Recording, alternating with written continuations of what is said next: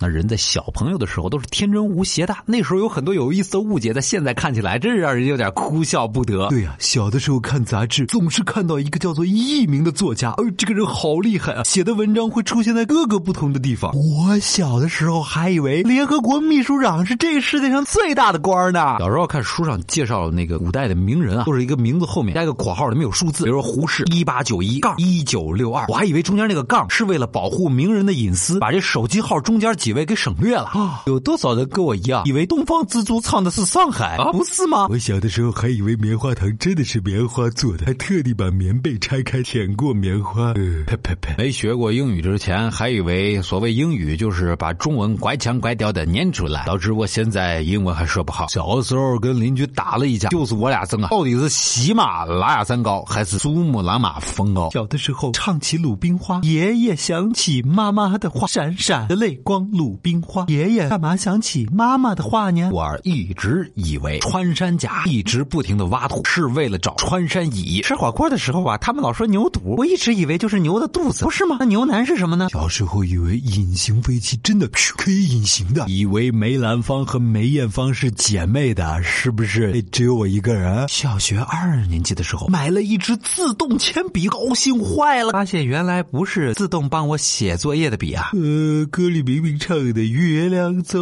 我也走。原来月亮不是跟着我走的，回家就没了。小的时候吃的皮蛋是黑的，我一直以为这个皮蛋啊就是乌鸦下的蛋。小时候他们都说我笑起来特别难看，我说你不懂，这叫露八颗牙出来的微笑。后来才知道，不是上面四颗，下面四颗八颗。童言无忌啊，同志们，童言无忌。你小时候还有没有这样成功的误会呢？有什么好笑的事情可以们一起分享一下？发到公众微信号，找到小传说，或者在我们的微信下方直接留言。说的最有意思的，我们有奖品送给你哦。哦哦哦！小的时候我一直以为收音机里面住着一个人，天天给我讲故事、唱歌。后来啊，后来我就变成了住盒子里面那人。